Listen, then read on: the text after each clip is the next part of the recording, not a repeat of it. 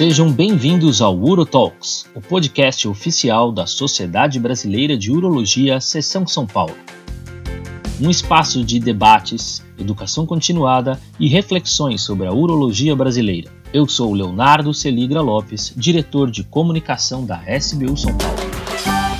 Hoje trazendo um tema que, se não for controverso, ele é no mínimo ainda incerto, mesmo para nós especialistas da área, nós vamos falar um pouquinho de tratamento conservador da doença de Peroni. E para esse tema eu trouxe aqui três mais do que especialistas que eu vou apresentar para vocês agora. É o Dr. Marcelo Cabrini, com doutorado pela Escola Paulista de Medicina lá na Unifesp, fez fellow na John Hopkins, hoje é nosso chefe do Departamento de Medicina Sexual da SBU São Paulo. Obrigado, Marcelo. Primeiramente, queria agradecer aí a, ao seu convite e te dar os parabéns mais uma vez pela iniciativa sua de conduzir esse projeto, um projeto que tem, ganhando, tem ganhado corpo. Ganharia corpo de qualquer jeito, mas no momento é, tornou ele maior ainda. Então, é, queria parabenizar você por isso. E, bom, e vamos dar sequência aí, mais um podcast. Vamos lá. Convidamos aqui também o Dr. Bruno Nascimento, ele tem fellow no Memorial lá em Nova York, participa hoje do grupo de medicina sexual do HC da Faculdade de Medicina da USP e no Centro de Medicina Sexual do Hospital Sírio-Libanês. Obrigado, Bruno. Léo, muito obrigado. Eu que agradeço, na verdade, o convite.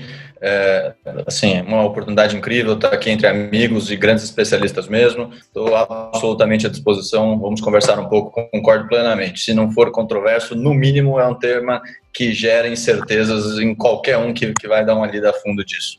Obrigado. Muito bem. E para abrilhantar essa nossa discussão aqui, a gente trouxe um expert é, e mais do que isso, foi um grande mentor aí na minha formação, Dr. Celso Gromatsky, doutorado pela Faculdade de Medicina da USP, membro do Grupo de Medicina Sexual da Faculdade de Medicina do ABC e do Centro de Urologia do Hospital Sírio-Libanês. Obrigado, Celso. É um enorme prazer estar aqui com vocês. Eu, particularmente, estou me sentindo alguém da velha guarda aqui. Né? Cabrini, eu estava na, na banca de doutorado, o, o, o Bruno é meu companheiro de dia a dia no núcleo do Sírio, é a força jovem do HC, da onde eu saí.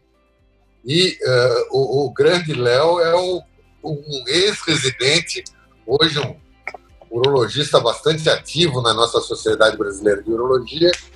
Eu só tenho a agradecer estar aí participando com vocês três desse debate. Muito bom, obrigado. É, vai ser assim com certeza muito proveitoso para o urologista que acompanhar a gente aqui. Vamos começar então? Eu acho que vamos, vamos começar então usando a experiência do Dr. Celso, né? Dr. Celso, quando a gente vai avaliar um paciente com doença de Peroni, já imaginando todo o contexto da fisiopatologia, uh, na abordagem inicial, fazer uma anamnese simples de, de história de curvatura é suficiente? Como é que é essa abordagem desse diagnóstico da doença de Peroni? Eu dividiria essa abordagem inicial em duas partes, sabe, Léo? É, eu acho que a primeira parte é dimensionar em que fase nós estamos da doença, se aguda, se crônica, e dimensionar a, a, a, o grau de doença que esse paciente tem. Ou seja, se essa doença de Peyronie está trazendo, de fato, um déficit funcional para que a ereção permita uma penetração. É uma questão funcional e uma questão de saber se estamos na fase aguda ou crônica. Esse é um aspecto, aspecto orgânico. É, e nós temos também que, na abordagem inicial do paciente, focar extremamente na ansiedade, na angústia que esse paciente traz por ter a doença. Uh, se pegar o Campbell de algumas edições atrás, para ser honesto, eu não sei se na última ainda consta isso, uh, uma das primeiras frases, quando eles vão falar de doença de Peyronie, é acalmar o paciente no sentido de uh, dar a ele a segurança de que isso não, esse caroço ou essa dor que ele está tendo não é um câncer, não vai lhe causar perda do órgão ou amputação do órgão e dar uma atenção muito grande ao a questão do impacto emocional negativo que essa doença pode causar no paciente e na sua parceira. Uma anamnese muito bem feita, não só foto ou um desenho da curvatura, porque eu acho que isso pode subestimar ou superestimar, mas o ideal é, mesmo numa avaliação inicial, em ter uma ideia real da curvatura. Essa pode ser feita por uma ereção farmacoinduzida no consultório ou pela solicitação já de um Doppler peniano, onde vai ser feita a ereção farmacoinduzida e o colega que fizer o exame já pode, então, objetivamente nos dar o grau e o tipo de curvatura que nós temos. É, vamos, vamos tentar esmiuçar isso um pouco, então. É, Bruno, eu, se não me engano, eu acho que não sei se você publicou ou apresentou um trabalho relacionado a isso em relação à avaliação dessa curvatura por foto. É, vamos pensar no, no, dia a dia ali, né? O urologista que talvez não esteja num grande centro, o paciente chega com essa história de, de doença de Peroni. É, explica para a gente nessa, nessa, nessa avaliação, avaliar com foto, não avaliar com foto, é, indução, ereção induzida ali no consultório, faz, traça um paralelo para a gente. Perfeito. Bom, vamos lá. Eu concordo plenamente com tudo que o Celso comentou, né? É uma abordagem difícil e essa avaliação de curvatura, sem dúvida, é um ponto-chave, né? Porque se você for olhar, todos os grandes guidelines se baseiam na sua medida, né? É, na, na, na, gravidade da curvatura para te ajudar a guiar a conduta. Então, esse é um dado relevante, né, um dado que você usa depois é, para definir os próximos passos, o tratamento cirúrgico ou não, e etc. É, e se você parte de uma avaliação incorreta, você toma um susto lá na mesa cirúrgica e você tem pode ter né, uma conduta inadequada. Então, é, e, e, não é simples, né? a gente fala ah, curvatura de 30 graus. Isso não é, não é tão simples mesmo.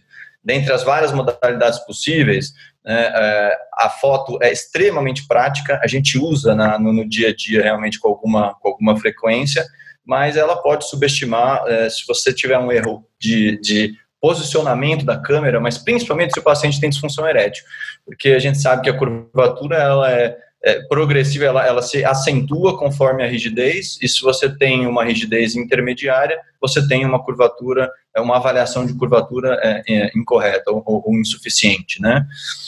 Os, as estimativas dos pacientes, isso é algo que a gente faz muito, né? Entrega o goniômetro na mão do paciente, pede para ele estimar quão torto está, para que lado, é outra coisa que frequentemente os pacientes erram. Tem um estudo que fala em até metade das vezes o paciente erra é, essa aferição. Então, no fim das contas, é lançar uma moeda para cima. É muito difícil você se basear nisso para tomar uma decisão, principalmente uma decisão tão importante quanto uma conduta cirúrgica. Então, eu confesso que eh, dá um trabalho grande, mas eu prefiro é, nos pacientes, quando, principalmente quando está nessa fase já crônica, né, onde a aferição rigorosa vai ser fundamental para a decisão terapêutica, né, é, eu faço uma avaliação formal no consultório com uma ereção induzida, com, com injeção intracavernosa, é, faço toda a antropometria peniana, então é, o comprimento flácido esticado, é, uma avaliação de calibre, é, uma descrição das placas, se o paciente tem dor na placa ou não,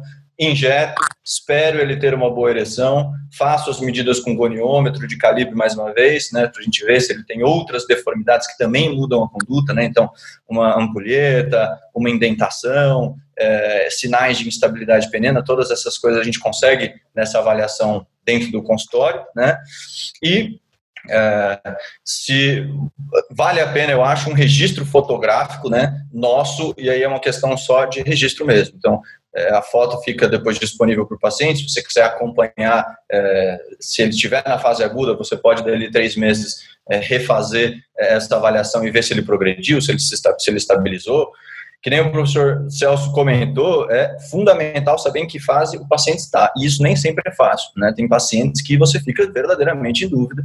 Né? Ele não sabe exatamente é, referir-se é, se está progredindo, ele tem dúvida, principalmente quando a curvatura não é uma curvatura lateral, né? as curvaturas laterais, laterais os pacientes veem muito bem é, quão torto está. Se a curvatura é ventral ou dorsal, o ângulo de cima não é muito favorável, né, para ele, ele saber como que as coisas estão se comportando. Muitas vezes é um relato da esposa, da parceira ou do parceiro. Enfim, é difícil mesmo, mas eu acabo fazendo uma avaliação formal lá no consultório e uso a fotografia mais para registro do que para definição. Né? Muito bem. Outra coisa que o Celso comentou, Cabrini, é em relação ao ultrassom, né? É, é, lógico que a gente provavelmente tem uma dificuldade, a gente até discutiu isso no, quando a gente falou de, de ondas de choque, né, lá atrás para disfunção erétil, a gente tem uma dificuldade em relação a quem faz esse ultrassom. Né?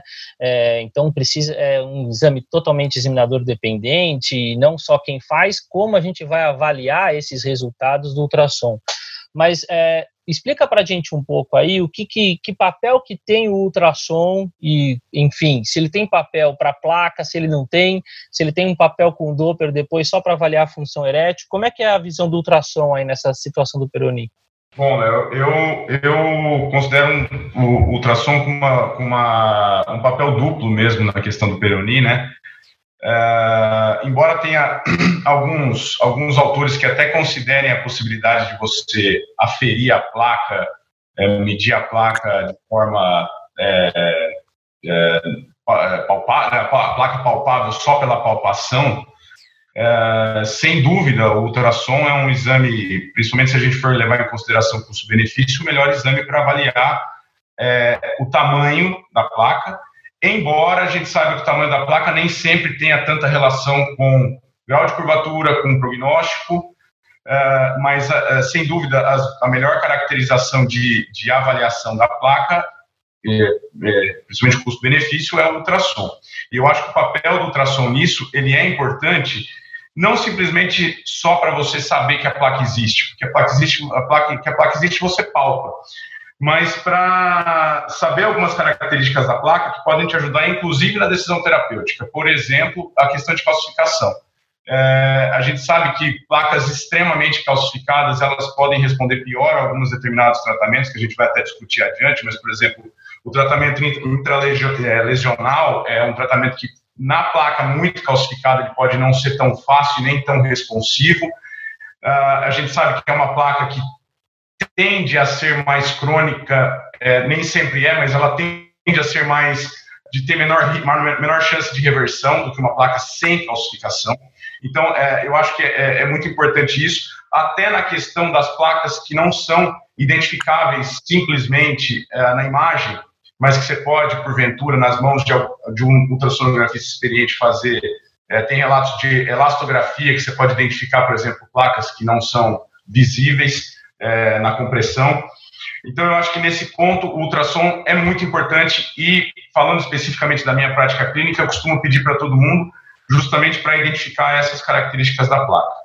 E aí vem o outro ponto do ultrassom, que é o ponto talvez mais controverso, que a gente até conversou sobre isso no, sobre ondas de choque, que é a questão da, da ereção. É, a gente sabe que eu considero o ultrassom um exame perigoso. O Doppler, o Doppler é um exame perigoso. É perigoso porque quem pede tem que saber interpretar e quem faz tem que saber fazer. É, porque você pode indicar um procedimento cirúrgico desnecessário. A gente tem que lembrar que ah, quando você pede um Doppler, é, você quer ver, obviamente, um Doppler com injeção intracavernosa, né? Porque o Doppler sem, sem ereção ele não tem, acaba não tendo função nenhuma mas um Doppler com injeção intracavernosa ele deve ser testado de forma correta. Primeiro, a característica arterial, que talvez seja, entre aspas, a mais simples, porque você vai ver a velocidade de pico sistólico, uh, mas o que mais uh, causa problema é a questão da, da famosa, do famoso escape venoso, né? que um, um, um Doppler mal induzido, uma ereção mal induzida, é, pode provocar resultados desastrosos e mal interpretados.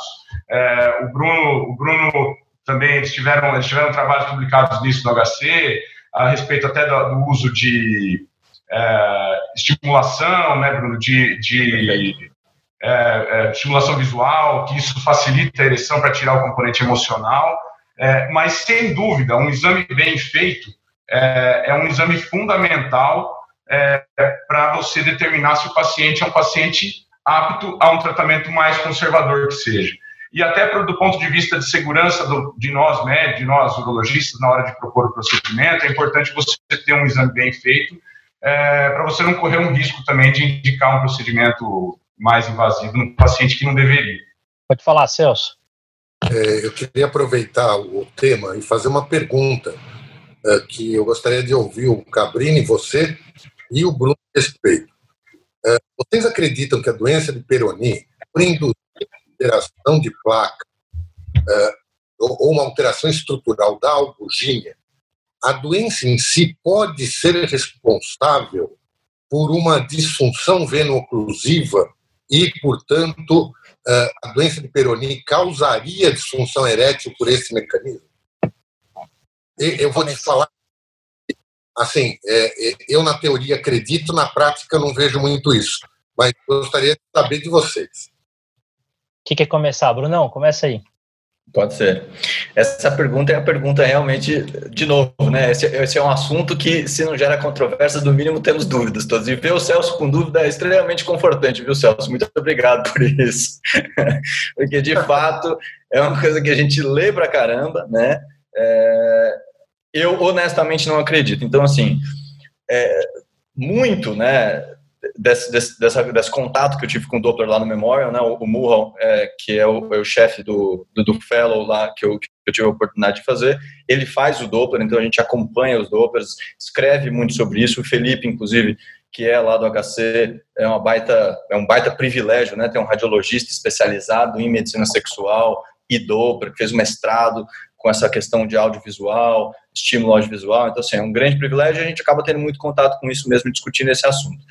É, eu entendo, e o Cabrini comentou muito bem, né, sobre a questão é, das influências da adrenalina, um exame mal induzido, é um exame catastrófico, porque ele chega em conclusões erradas e as conclusões elas podem gerar condutas erradas. É, o sistema, a grande questão é adrenérgica, né, então você precisa promover com estímulo farmacológico um, um relaxamento da musculatura lisa completo, para poder avaliar de maneira apropriada a vasculatura e a hemodinâmica peniana. Esse, todo é, é, o sistema é um sistema tridimensional que vai da base da crura até a ponta do, do corpo cavernoso ali no primeiro terço da glande. É, uma mudança, por mais radical que ela seja, né, focal, eu acho muito difícil de impactar a hemodinâmica de uma câmara que é muito maior e muito mais expressiva do que isso, entendeu? Então, do mesmo jeito que eu não acredito que é, você fazer o Nesbit, né, então a técnica de plicatura peniana, onde você resseca, né, tira uma parte elipsoide da túnica albugina e sutura. Tem quem diga que isso viola a câmera erétil, por isso pode piorar um pouco a ereção. E tem os estudos que falam 5, 7, índice baixo de disfunção erétil, mas ainda assim alguma disfunção erétil sob essa justificativa de violou a câmera erétil. A violação é tão pequena né, que se você fizer um Doppler nesses pacientes, eles vão vir normais, entendeu? E, isso, é, a gente vê isso reiteradamente na literatura. Disfunção erétil pós-orquiectomia unilateral, muito frequente, Doppler sempre normal. O que, que isso nos mostra, de certa forma, né? O impacto que é, outras questões têm na confiança do homem, na adrenalina, e que acaba gerando uma disfunção erétil. Eu acho que o grande mecanismo pelo qual a doença de Peroni gera disfunção erétil, né? Mas essa, confesso, é uma interpretação minha da literatura, do corpo de literatura, é através da frustração, do impacto. Né? O pênis é um órgão representativo da figura masculina e de repente esse ele amanhece com um pênis completamente irreconhecível, diferente, né? Toma um susto, é, como o professor Celso também comentou, tem que avisar que não é oncológico, tem que avisar que não é uma doença venérea, que ele não pegou de uma parceira, não vai passar para uma parceira nada por conta daquilo. E toda essa chateação, acho que é muito mais relevante para prejudicar a função erétil do que a deformidade gerada pela fibrose focal, sabe? Pode pegar por praga, Bruno? Eu espero que não, tá? Ou, ou Covid hoje em dia, né? Covid. É, é verdade, é verdade. Marcelo, o que, que você acha aí? Você acha que tem, tem relação aí? É disfunção erétil? seguindo a linha do Bruno, é, eu fico muito à vontade de falar que eu não sei, depois do professor Celso falar que não sabe também.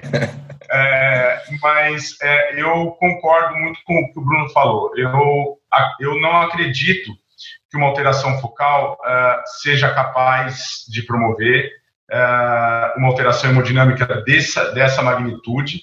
É, e se a gente for pensar assim, que pode, dificilmente um homem com uma fratura peniana que você vai ter que corrigir eventualmente até os dois corpos cavernosos e vai deixar uma área de fibrose ali, com lesão de tecido cavernoso.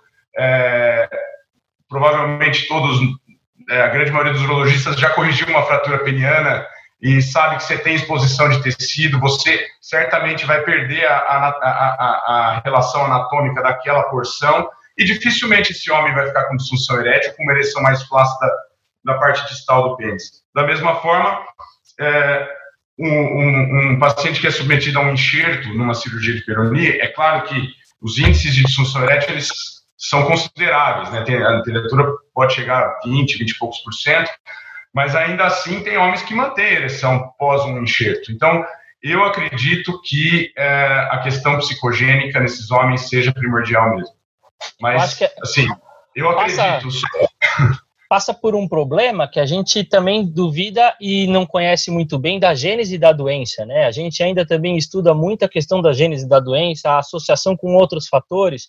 É, a gente tem visto alguns trabalhos aí associando, por exemplo, com déficit de vitamina D, questão da linha do colicalciferol, e que isso tudo talvez esteja baseado até numa questão de qualidade de vida. Então, é, mais uma vez, quando a gente fala de disfunção erétil, a questão multimodal e multifatorial, ela, ela envolve, e, e como o Bruno, eu penso, inclusive, até pela questão da fase aguda, onde a gente tem dor, onde a gente tem a, a questão do, da, da curvatura, da novidade, né, do, do novo talvez do novo normal, usando um termo atual agora, para quem tem doença de Peyronie, né, de se adaptar com uma relação sexual é, diferente, eu acho que é mais, mais isso do que realmente ter uma, uma ação propriamente dita na disfunção erétil.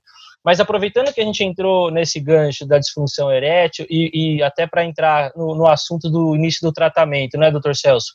É, é, o Bruno comentou, é difícil talvez até para o próprio paciente e para nós determinar o que é fase aguda, né? O que, que realmente ele está ali, o que está atrapalhando ele, se é a dor, se é a curvatura propriamente dita, às vezes essa superestimação da curvatura e de ter dificuldade ou não da relação sexual, identificar se é disfunção erétil ou se é dificuldade propriamente dita de penetração.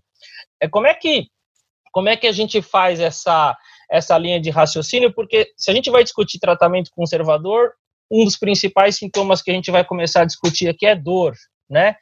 Então, para esse paciente que vem no seu consultório falando, doutor, eu tenho curvatura e tenho dor, o que, que a gente tem aí de evidência para manejar a dor do paciente com peroni? Normalmente, eh, o paciente, quando vem na fase aguda clássica, ele tem uma dor peniana à ereção.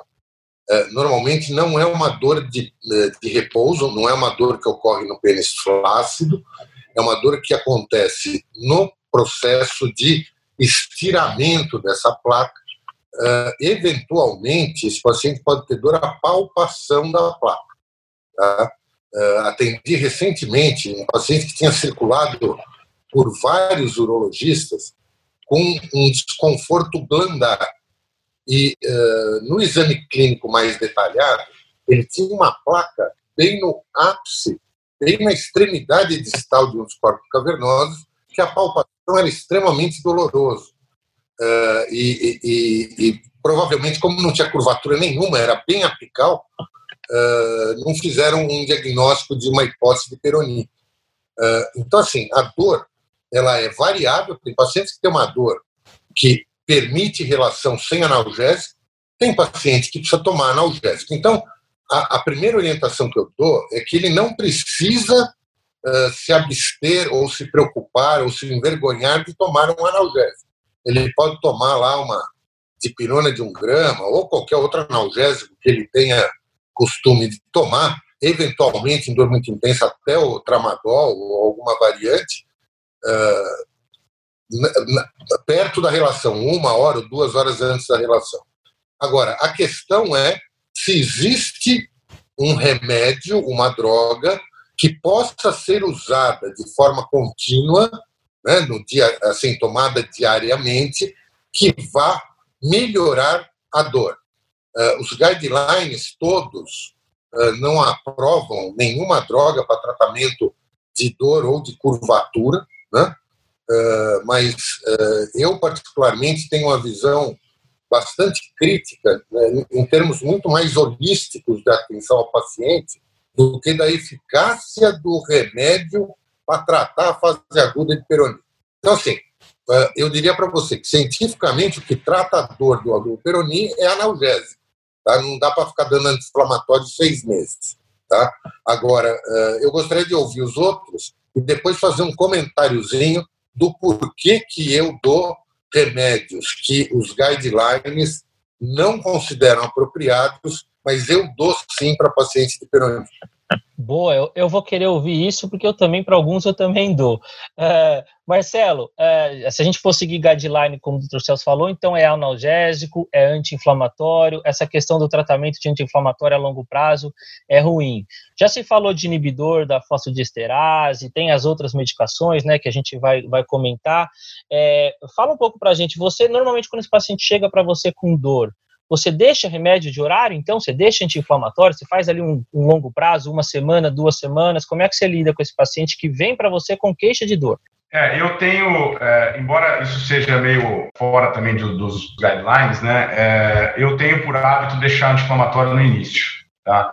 Obviamente que não dá para a gente deixar anti-inflamatório por muito tempo, uh, porque é, por, por, questões renais, óbvio, né, mas uh, eu tento fazer um teste terapêutico com anti-inflamatório no início, até para que esse paciente é, sinta um alívio no início e porque a angústia, a angústia do Peroni é, é, o que o Bruno falou, o paciente acorda de manhã com, uma curvatura aguda é, e associado a isso ele ainda tem dor, então é um paciente que já chega com um grau de ansiedade muito grande. Então eu, eu inicio com um anti-inflamatório, mas normalmente eu deixo sete dias e, se, e depois eu deixo na demanda, como o professor Celso falou, eu deixo só se necessário, e eu acho que a gente tem que, é, mais importante, relacionado especificamente à dor, é tentar orientar esse paciente que esse é um sintoma que vai passar, né? É um sintoma que ele tem, é, é,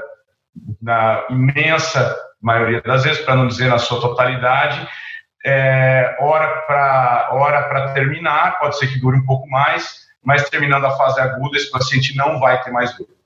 Então, acho que talvez é, é, tão importante quanto você tirar a dor é, é você acalmá-lo, é, você, você explicar que é um processo natural da doença, é, mas que ele tende a ser autolimitado. Brunão, e aí, você também fica aí nessa, nessa questão do anti-inflamatório, ou você tem a linha do Celso aí de mesmo que o guideline não prometa, você também tem um pouquinho de dose ali extra? Como é que você faz? Perfeito. Bom, eu concordo mais uma vez com tudo que foi comentado. Né? Se eu não me engano, o uso de anti-inflamatório consta no guideline da Sociedade Americana como expert opinion, né? Então, assim, é, o próprio guideline reconhece que isso não, não é uma recomendação que vem é, de estudos muito bem conduzidos que mostraram benefício. E talvez o grande, a grande falta de motivação para que existam esses estudos é o que o Cabrini comentou, a história natural da doença trata da dor para nós, né? Então, caso é, é uma, caso o paciente tenha mais uma dúvida sobre a dor do que um incômodo pela dor, uma orientação resolve, né? Então, o que é essa dor? A dor é dessa inflamação, ela vai melhorar, a sua chance é altíssima. Se eu não me engano, no estudo de história natural é, acho que é 90% de, resolução em um ano, sabe? É, é, um, é um número muito animador de fato, né? Se vem não só por uma preocupação e, e a dor de fato está sendo incômoda, né? lembrando que essa é uma dor que, que se intensifica às ereções, né? Então, é, o paciente, que nem o professor Celso comentou, não tem a dor no estado flácido, a palpação muitas vezes tem, e as ereções essa dor se intensifica, né? Então é uma dor que atrapalha mais na hora da relação. Tomar um analgésico antes da relação ajuda muito a segurar isso, né? E tira grande parte da, do incômodo. Eu brinco um pouco com os pacientes que para nós urologistas é ótimo quando o paciente tem uma dor. Uma, ótimo por quê? Né? Ótimo porque a gente acaba tendo uma, uma, uma um sinal clínico fidedigno para saber quando ele cronifica. Né? Então, é, nem todos os pacientes têm dor, tem pacientes que aparecem com uma deformidade, é, às vezes até severa, né? E não lembram de, da, fase aguda clássica, né? Com a dor muito bem estabelecida, com piores as ereções. E nesse paciente é mais difícil de definir quando ele atinge a, a, a fase crônica. Então, o paciente com a dor, a gente trata a dor e ela vai ser um aliado, né? A melhora da dor vai ser um aliado para a gente definir que a fase aguda se foi, que esse paciente está entrando numa fase crônica e abre-se um outro leque de tratamentos, né? Que depois a gente pode discutir. Então, eu faço muito nesse sentido também. Né, de, de, suporte e de dar uma perspectiva positiva aí para o paciente, para ele não ficar se sentindo muito mal pela dor, vai melhorar e é, o fato de você ter dor no fim vai ajudar no seu manejo mais para frente, né? Dá o seu pulo do gato aí, Celso. Fala qual que é a sua receitinha aí. Então, é, eu, eu fico pensando assim, é, o Bruno ainda não tem filho, né, Bruno? Não tenho. Léo tem? Tem. Marcelo eu sei que tem também. Dois. Crianças pequenas tomam um tombo e vem chorando para você. Pai, eu caí, está doendo meu joelho. Aí você vai lá e o joelho do teu filho, da tua filha, está esfoladinho, só um esfoladinho vermelho. O né? é, que, que você faz? Você fala para ela, vai passar, vai passar e não faz nada local? Fala para mim, então. Assopra que passa, né? Assopra. E você, Marcelo? Então, no joelho deles eu dou um beijinho, mas. Peroni é, podem adequadas, mas a gente tem que dar um carinho, a gente tem que dar uma atenção. Você é, não. É, você só falar para o paciente o seguinte: olha, é, o bom é que está doendo e, e vai passar a dor, mas vai entortar, cara. O cara vai pirar. Né? Então ele vai falar assim: bom, eu fui no doutor Celso, ele não deu um remédio, ele não me deu nada. Falou que nada presta e o pinto vai entortar. Eu vou entrar no doutor Google e eu vou achar pelo menos cinco ou seis doutores aqui em São Paulo que vão me dar alguma coisa. Eu quero tentar. É a hidroxicloroquina da, da, da Covid. é, é uma situação em que o paciente está desesperado. Assim, esse pênis não me pertence, um raio cósmico caiu aqui e entortou ele. Então, eu dou sim. Eu, às vezes, dou colchicina, às vezes eu dou para para aminobenzoato de potássio, que é o potaba, eh, eu posso dar eh, algum outro vasodilatador, mas são drogas que eu tenho o efeito placebo em mente, eu tenho a certeza de que pacientes com pequena curvatura vão aderir ao meu consultório e vão aderir ao que eu estou contendo para ele não fazer, que aí cair em algum lugar que vai fazer um mega blaster eh, de, de sliding com prótese inflável, enfim. Eh, então, eu tenho sim o, o, o meu band-aid do Peroni, né, o, o carinho, o assoprão, ou lá o beijinho, é alguma droga eh, com efeito placebo, certamente placebo, mas que eu acompanho esses pacientes de fase aguda no máximo com intervalo de três meses de retorno. Eh, ele volta com muita frequência para que eu mantenha o apoio uh, psicológico desse paciente, para que ele não escape e não vá parar em algum lugar que depois ele se arrependa. Tá?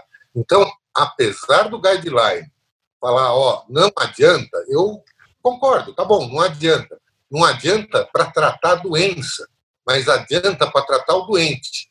Então, e eu lembro, talvez por ser o mais velho, e aprendi isso com todos os meus professores, de que não é para tratar a doença, é para tratar o doente. E isso acho que a gente tem que manter vivo na cabeça de todos os garotos que estão passando por todos nós na residência agora, né? que nós estamos tudo ensinando a, a nova geração. Então, eu acho que isso é um dado importante.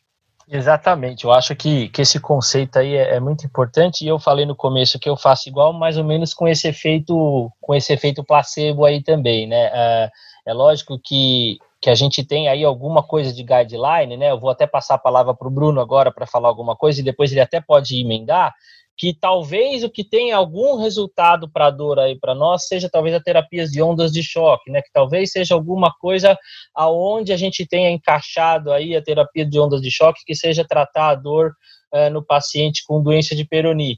Mas eu acho que tratar o doente é muito importante. Fala, Brunão.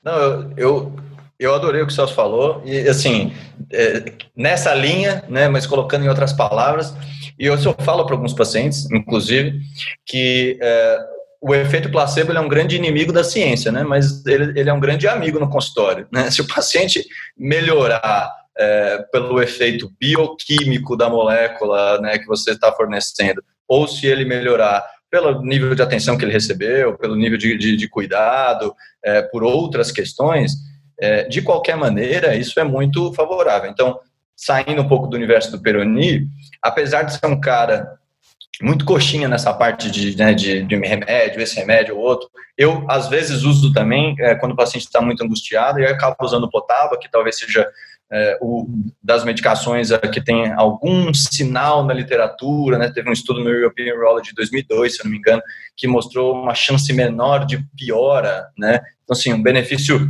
discreto, mas talvez exista algum benefício, e aí eu acabo usando o potaba nesses pacientes que estão mais, mais ansiosos para tentar aplacar isso um pouco também. Agora, saindo um pouco desse universo do Peroni, é, é, muito comum a gente receber pacientes no consultório com uma lista de fitoterápicos, né?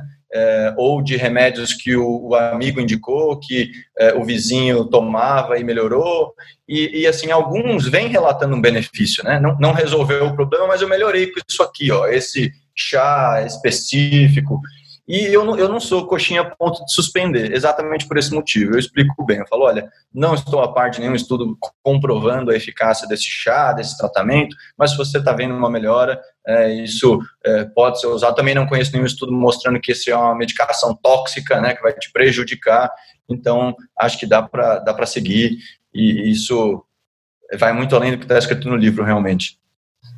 É, um dos grandes problemas que a gente tem na doença de peronia, acho que mais do que essa questão toda, é, é, tentar entender realmente se existe algum mecanismo que a gente modifique a progressão da doença, né? Porque, como a gente tem discutido aqui, os sintomas, eles talvez serão passageiros, uh, o desconforto psicológico, ele vai exigir um segmento, eventualmente até um segmento multidisciplinar, né? Um acompanhamento com psicólogo, que eu, eu aprendi isso e eu tenho na minha rotina, ele, ele é ele é sempre quase que obrigatório em qualquer disfunção sexual, é a gente entender se existe algum mega, mecanismo que modifique a curvatura, que diminui a curvatura ou que evite a gente que esse paciente progrida e eventualmente vire um paciente candidato a um, uma intervenção. Uh, Marcelo, fala para gente aí, existe alguma coisa que, que, que, esteja nessa linha hoje de evitar a progressão da doença e você, na prática, utiliza alguma coisa com esse, com esse objetivo? Então, Léo, é, é, a gente tem que lembrar, na verdade, né, que todos os medicamentos testados, né, falando especificamente dos, dos medicamentos de oral, todos os medicamentos testados, eles são, é, na teoria, eles, eles estão é, agindo na fisiopatologia conhecida, né? E eles tiveram, pelo menos a grande maioria deles, resultados animadores quando a gente vai falar de pesquisa básica, quando a gente está falando de estudo experimental. É, a gente viu isso com o Potaba, a gente viu isso com a pentoxifilina, a gente viu isso até com os inibidores da fosfodiesterase 5, é, que os estudos foram animadores quando na fase experimental.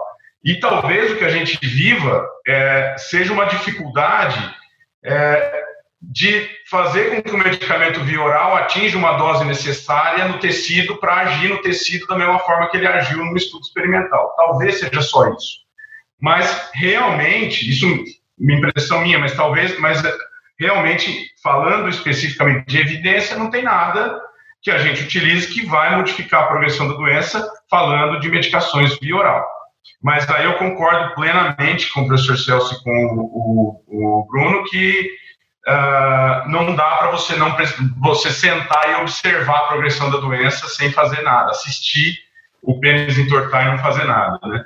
Então eu, eu fugindo um pouco da medicação oral, vamos, vamos então já extrapolar, vamos passar dessa linha. A gente não está mais falando de medicação oral. O paciente está ali na sua frente, você considerou que você tratou a dor ou não, e você tem as outras opções do manejo conservador, é, ainda na ou na fase aguda, né? Vamos conversar que a gente tá, pode já não estar mais na fase aguda e a gente pode já estar tá na fase crônica.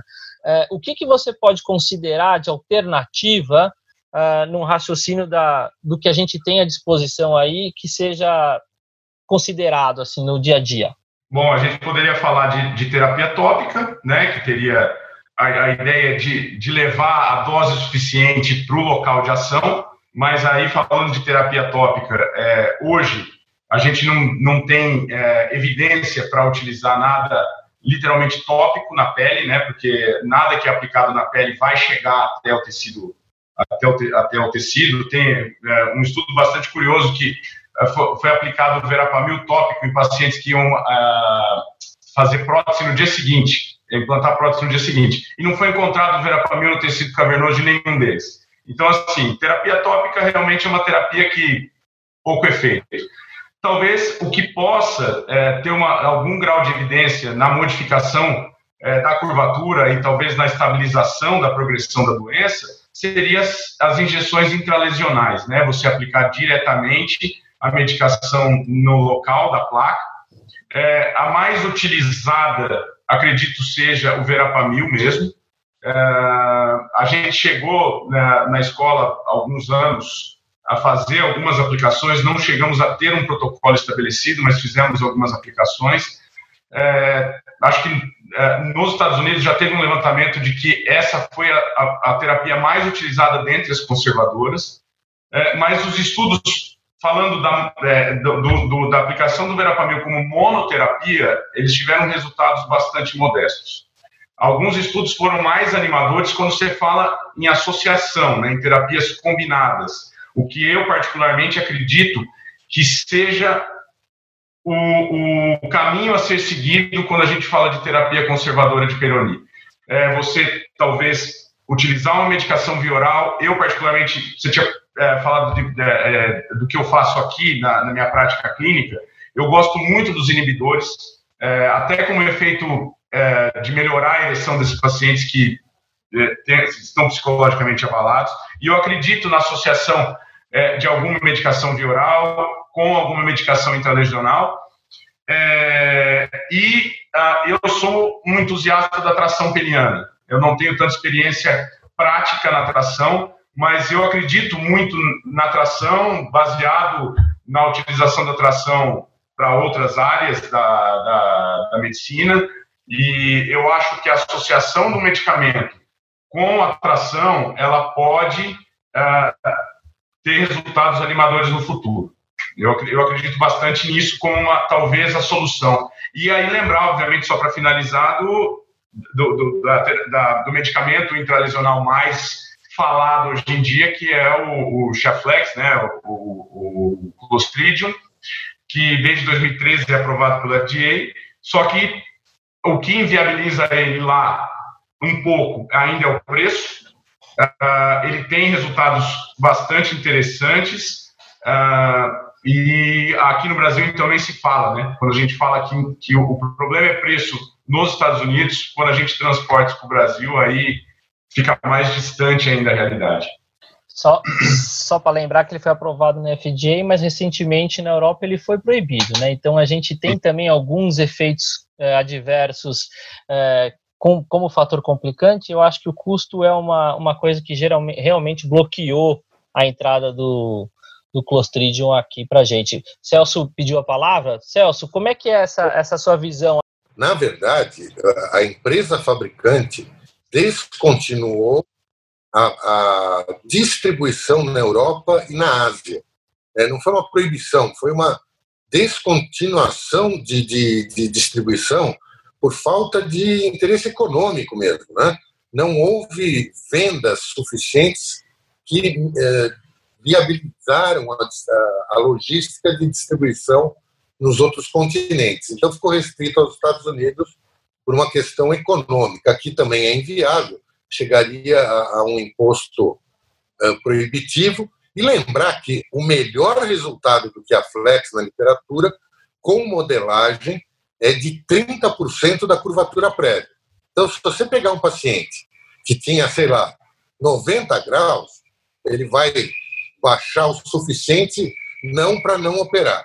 Se ele tiver 45 graus, ele vai ficar com 30 graus, e se ele se divertir é, ficando com 30 graus, ok.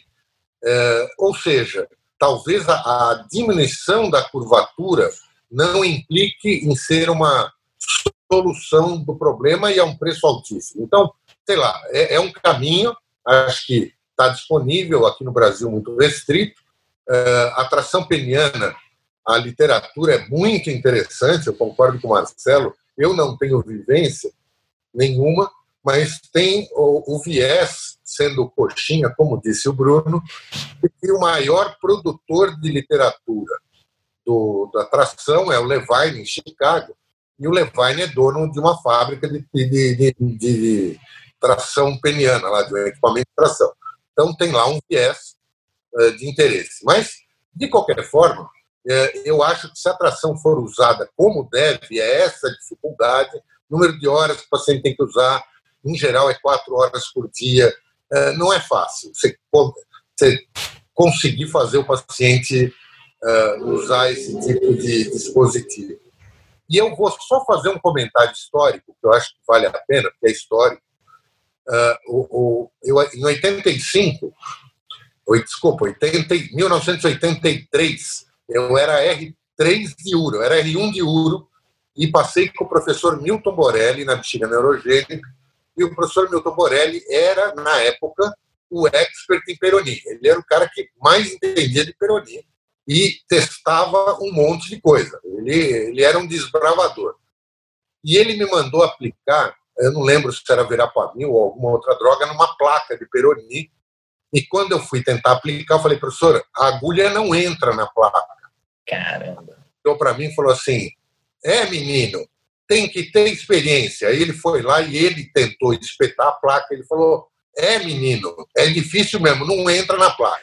E aí o professor Borelli desenvolveu uma injeção, uma uh, seringa metálica com rosca que gerava uma alta pressão. Isso foi desenhado pela engenharia do INCOR para que ele pudesse injetar um negócio na placa. Mesmo com essa injeção, eu, eu testei, não consegui injetar. Onde eu tenho a convicção que tudo que se fala que se injeta na placa está se injetando periplaca, não na intraplaca. Então, assim, eu, eu tenho certeza que não dá para injetar dentro da placa. Tá? Não, não tem pressão para isso. Então, as, as injeções, elas são periplacas. E, portanto, na literatura, quando se descreve como é feito, não é feito como estão dizendo. Eu tenho muita uh, restrição à literatura uh, de que injeta coisa em placa. Tanto que depois daquela minha experiência traumatizante de é, usar uma seringa metálica de rosca de alta pressão, eu nunca mais tentei. Tá? Confesso que eu nunca mais tentei. Mas gostaria de saber de vocês se vocês usam na prática alguma coisa eu, eu acho que a, a, menção, até inclusive ao professor Borrelli, é importante, não é o tópico do, do nosso podcast aqui, mas o Dr. Sidney já comentou algumas vezes que a ideia de começar a fazer a cirurgia é, de Nesbitt para Peroni é do Dr. Milton aqui no Brasil, né? Porque antes era para curvatura congênita, né? Então foi ele um dos pioneiros aqui a, a utilizar a técnica. É, só em relação à injeção, eu, o tempo que eu fiquei em Miami, lá com, com a Universidade de Miami, com o Ramasami, que é um, é um monstro de publicação, né? Estava acontecendo lá pelo menos uns dois ou três é, trials relacionados ao Chaflex. E, e, a impressão que, que dava é que ele era um procedimento quase que reservado aos casos leves, de curvatura leve, que talvez fosse aquele caso que a gente não fosse fazer nada. Que talvez fosse aquele paciente que fosse esperar, fosse ficar consciente de que a curvatura ele consegue se adaptar a uma relação sexual sem maiores problemas, que depois que ele tivesse adaptado a essa questão da curvatura e sem dor não seria mais um problema. Então a impressão que eu fiquei em relação a, a, a aplicar alguma coisa, injetar alguma coisa, mesmo que eventualmente essa impressão de que ela vai periplaca, eu, eu muito não tinha, Celso. Confesso para você que talvez por serem casos leves e casos selecionados de trials, né, às vezes não, não, não eram placas calcificadas, enfim, mas a impressão que eu tive é que talvez ela é uma indicação para aqueles casos que talvez nem indicação de nada não teria. Eu não sei aí o que, que, o, o, que, que o Bruno acha. É interessante. Eu também acabei tendo a vivência né, de, de ver as sessões de aplicações lá do Shareflex lá em Nova York. E, e assim, primeiro, né, que a gente conversou um pouco sobre a inviabilidade no Brasil. Eu acho que parte da viabilidade nos Estados Unidos é porque o sistema é muito distinto. Uma vez que a droga é aprovada pelo FDA, os convênios são obrigados a pagar. Então, esse custo, que é um custo absurdo, a gente discute 25 mil dólares o tratamento completo, em números recentes, né, uma casa praticamente para você fazer essa, esse tratamento com 30% de melhora da sua curvatura, é, é, esse custo não sai do paciente diretamente, sai do convênio. Então, não entra na tomada de decisão uma preocupação com o custo daquela terapêutica. Então, é, olha, esta droga é aprovada pelo FDA, você tem direito pelo convênio, você não quer tentar, entendeu? Então, é, é nesse é nesse cenário que a discussão desse tratamento acontece, e aí é muito distinto né, do nosso sistema de saúde, onde não é coberto, e esse custo, é, se você oferecer isso para os pacientes, eles vão, né, é, com certeza ninguém vai topar. Então, é muito distinto. É, acho que é, é, eu vi também as aplicações, a aplicação do Cheflex é diferente do Verapamil, né? A do Cheflex é uma agulhinha fina que se aplica no, no ponto de máxima curvatura e pronto, ponto final. Né? O verapamil é uma aplicação mais difícil, você precisa bloquear o pênis, você faz múltiplas perfurações é, ao redor da área onde você estabeleceu ali que, que é a placa, que vai ser a aplicação. É, tem até um estudo, é, acho que com 80 pacientes que, que randomizou e que é, viram um efeito muito parecido no grupo do verapamil e no grupo da aplicação placebo. A aplicação placebo, ele foi feito a aplicação, mas com soro fisiológico.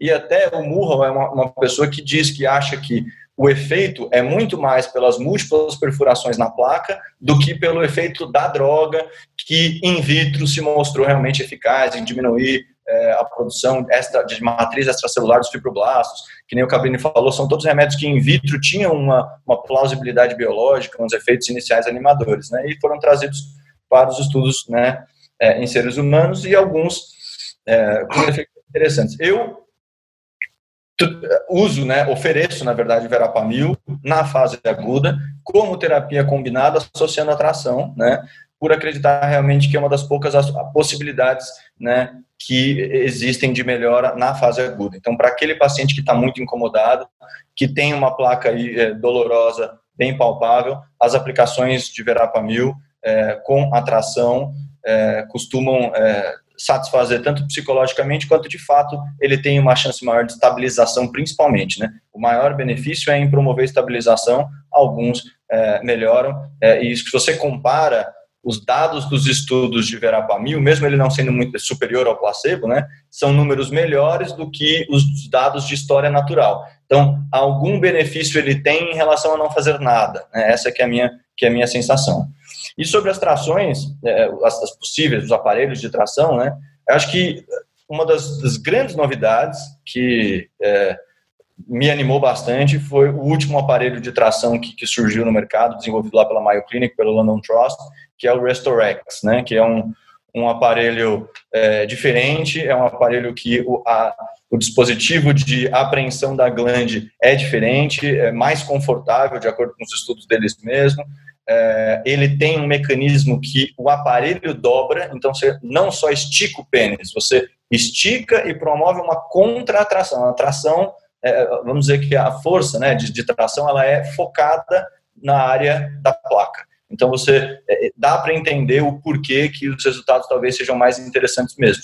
E nos estudos iniciais foram bem legais os dados, se não me engano, uma melhora média de 10 graus, né, que é quase é, a mesma coisa que os estudos do Cheflex mostraram, e é, um tratamento não invasivo, que você precisa, na verdade, ensinar o paciente a utilizar. É um aparelho cheio de botão, você precisa é, fazer até uma avaliação de curvatura formal, que nem eu comentei né, é, no consultório, porque para você montar o aparelho para aquele paciente, você precisa de dados da curvatura, a distância entre o ponto de máxima curvatura ao suco balano prepucial, para saber aonde você coloca o dispositivo da glande, né? Então, é um aparelho que dá um trabalho, mas dá para instituir. Eu tenho uns cinco pacientes que trouxeram o aparelho de lá na era pré-pandemia, né? A um custo de 500 dólares, não é um aparelho barato, mas é, os pacientes acabam conseguindo comprar muitos, né, pedem para alguém trazer, e você explica isso lá no consultório. A orientação é de uso por sessões de 30 minutos, até no máximo 90 minutos por dia, então é diferente daquelas orientações de 4, 6, 8 horas por dia, que nem o Celso falou, é muito difícil do paciente usar, né. E tem sido bem interessante. Eu ainda não tive a oportunidade de é, documentar a melhora nesses pacientes, mas dos cinco, três se dizem bem satisfeitos. Eu estou tendo até que pedir para parar de, de, usar, porque eles usaram os primeiros três meses, que é o período né, que os estudos é, costumam é, levar em consideração, e aí eu fico também preocupado de começar é, se, se, estender indefinidamente e você pro, promover é, até uma rotura da, da, da túnica bugínea, algo assim. Então, eu é, aos poucos, eles se adaptaram muito bem realmente, é, percebido uma melhora, estou ansioso para acabar a pandemia e, e ver esses pacientes de novo no consultório. Quem sabe uma nova avaliação formal possa documentar a melhora, né? Uma coisa que, que a gente não comentou, até para passar a palavra para o Celso aí para ele, ele falar mais um pouco, mas é que eu não tenho experiência nenhuma, mas os, os guidelines citam o uso da bomba vácuo, né? É, até, Celso, se você quiser comentar da bomba vácuo e fazer algum outro comentário, porque eu realmente não tenho experiência e eu não sei se a bomba vácuo melhora a ereção e por isso talvez ele, que, ele não se queixe tanto do peroni ou se realmente ele tem alguma intervenção relacionada ao próprio peroni. Não, é, em relação à bomba vácuo da peroni, para curvatura, eu acho que é, a, a, literatura mostra é, a eficácia da, da tração usada corretamente melhor do que o vácuo usado corretamente. Tá? A vantagem do vácuo é que é mais barato que esses mecanismos de tração, eles são uh, usados por menos tempo, então os protocolos são mais curtos, é mais fácil do paciente usar, mas eu não, eu não vejo eficácia, nunca vi eficácia de uh, bomba vácuo, não para recuperação pós-retirada de prótese, não, estou falando para Peroni. É, eu não indico e acho que não é, é funcional, podemos ouvir os outros. Léo, só na linha do. Tudo que eu gostaria de saber sobre Peroni, eu nunca perguntei em público. Eu quero três, três. Coisa que é de ambulatório, do dia a dia, a gente vê. Paciente que sobrou lá uma curvatura de 20 graus dorsal, ela teoricamente permite uma penetração sem dificuldade. O paciente diz que a única queixa dele é que a mulher diz que dói, esse pinto torto faz a, a relação doer, tem dor na relação. Como conduzir esse caso? É, eu, eu acho que, que a gente ia, ia chegar nessa questão para ir para o final do, do podcast, que era justamente entender o que, que é o fim do tratamento conservador e qual que é o momento que a gente tem que interromper ou não o tratamento. É, dentro de uma linha de raciocínio, eu acho que a gente tem que pensar que esse casal merece terapia sexual ao mesmo tempo, né? É, juntos, em conjunto. É aquele, aquele contexto que eu falei para vocês que eu normalmente encaminho. É, eu esperava que esse meu paciente já estivesse nessa terapia para não chegar nesse ponto de reclamação. É, Bruno, esse seu paciente chegou reclamando para você, o que, que você faz? Dificílimo, mais uma vez, muito feliz de ouvir as dúvidas do Celso, a gente se sente é, mais é, confortável também ter as nossas, né? Mas eu acho que essa é, é, muito, é uma definição complexa. Então, primeiro, eu sempre investigo a esposa. Se essa esposa, ela é uma senhora de 70 anos que não faz reposição hormonal, às vezes o problema é uma atrofia vaginal, um problema de excitação, um problema de lubrificação e o peroni é, é, ele acaba sendo bode expiatório, né? Esse é um casal que tem uma disfunção, que tem que ser valorizada, mas o tratamento é focado muito mais na parceira do que na curvatura em si.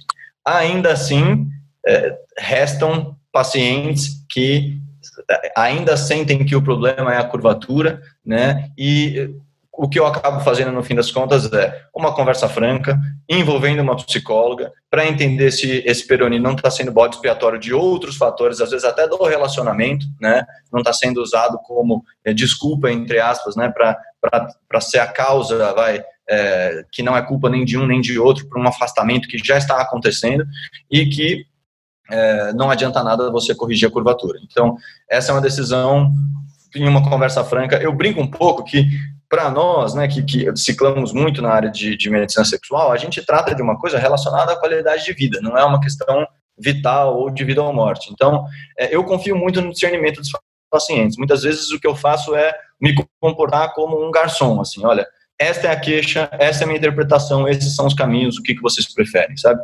E, e, e se mesmo conversando com uma psicóloga, mesmo investigando a parceira, essa ainda for uma queixa que, se, que persiste, é, eu, eu faria assim uma aplicatura, né, 20 graus, você faz uma aplicatura parcial, alinha um pouquinho melhor, traz para baixo de 10 graus, né, mas já explicando muito bem para o paciente todo o processo, e não, não é uma cirurgia que você indica falando, fique tranquilo, este é o problema, esta cirurgia vai resolver. Esta é uma cirurgia que se eu fosse indicar, eu indicaria, olha, é, fique, assim, é uma possibilidade, tem uma chance de melhora, conversamos amplamente, a psicóloga também opinou, conversando, vimos toda a saúde da sua esposa e é, é uma chance, vamos, vamos tentar ou não, entendeu? Então, seria uma, uma cirurgia indicada sobre o âmbito de tentar e não sobre é, uma afirmação de vamos fazer, esse é o caminho. Concordo plenamente. É, e, é, a minha, o meu comentário sobre esse tema é jamais opere esse paciente sem ter entrevistado a esposa junto com o paciente. Tá? Já ouvi mais de uma vez a mulher falar: ele não está na frente da televisão quando está tendo jogo de futebol. Ele não me leva no cinema, não vai comigo no shopping e quer fazer pinto torto, não vou fazer. Então, é, indicar cirurgia sem ouvir essa esposa, eu acho que é perigoso. Eu acho que, eu acho que é isso aí, né? A gente está num, num, num, cenário que, que o contexto, como eu comentei no começo, né? O contexto multifatorial importa, né? E eu tenho um, um, um professor que ainda está conosco lá, dando de vez em quando algumas dicas para a gente, o Dr. Roberto Giuliano, que algumas vezes ele já tratou disfunções eréteis falando para o paciente trocar de esposa, né? Então, é, eventualmente a gente pode chegar nessa condição e, e sinceramente, é, é, complexo. E a gente tem que entender que quem trata de medicina sexual está tratando de um casal, né?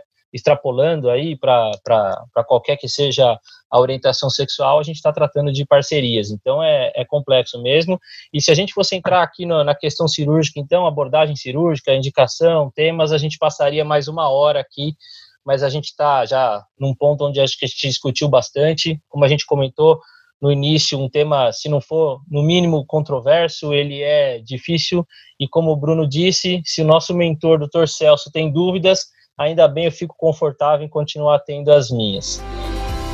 É, queria agradecer a todos os três pela, pela, pelo debate aqui, pela discussão, pelo bate-papo, enfim, foi, foi ótimo e abrir um espaço aí para vocês também falarem o que vocês quiserem, últimas considerações. Bruno, obrigado aí. É, eu agradeço imensamente, foi, foi uma conversa muito boa mesmo, gostei muito, aprendi muito, né? É, acho que nunca tinha conversado uma hora sobre Peroni com o grande Celso Gromatsky, então foi, foi uma, uma oportunidade imensa mesmo, viu? Estou é, absolutamente à disposição, o que vocês precisarem, o que vocês é, me convidarem, tenho certeza que vou vir sempre é muito disposto, é, é um grande prazer mesmo. Muito obrigado a vocês todos. Obrigado, obrigado Marcelo, um parceiro lá na, na Sociedade Brasileira de Urologia. A gente tem desenvolvido aí bastante ação e mantendo aí nesses momentos pelo menos uma educação continuada aí para o urologista. Obrigado aí por, pela parceria. Obrigado você, Léo. Obrigado pelo convite. Mais uma vez, parabéns pelo projeto. É, queria agradecer o Bruno aí pela participação. Foi um prazer aí conversar com você, que a gente tenha muitos eventos pela frente juntos ao professor Celso, mais uma vez, é sempre um prazer revê-lo. É, agora à distância, né, professor? Mas em breve, em breve a gente vai se ver pessoalmente, com certeza. E dizer que realmente o tema, o tema é complicado, é complexo. É, a gente acabou se estendendo um pouquinho, né, Léo? Mas não tem, não tem como, porque, mas é, é, é o que é o que vale da discussão e, e obrigado mais uma vez. Muito bom e obrigado ao nosso grande mentor aqui. Não deu, não deu para esconder a nossa satisfação em estar tá podendo discutir esse assunto aqui com o Dr. Celso. Obrigado, Celso. Olha, eu queria primeiro agradecer a você, Léo, eh, e ao Marcelo Cabrini, que está liderando aí a, a, medicina sexual na FIO São Paulo, o convite feito, e ainda mais ter eh, ao meu lado aqui o Bruno, que é meu grande companheiro, meu grande parceiro, uh, entre outros, no grupo de, no núcleo de medicina sexual do Sírio Libanês.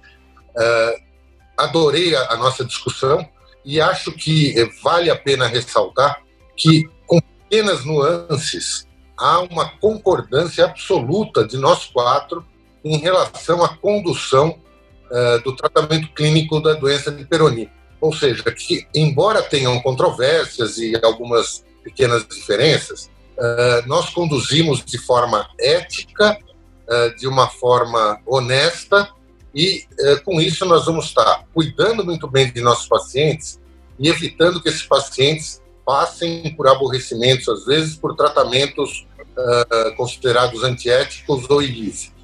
Muito obrigado pela participação.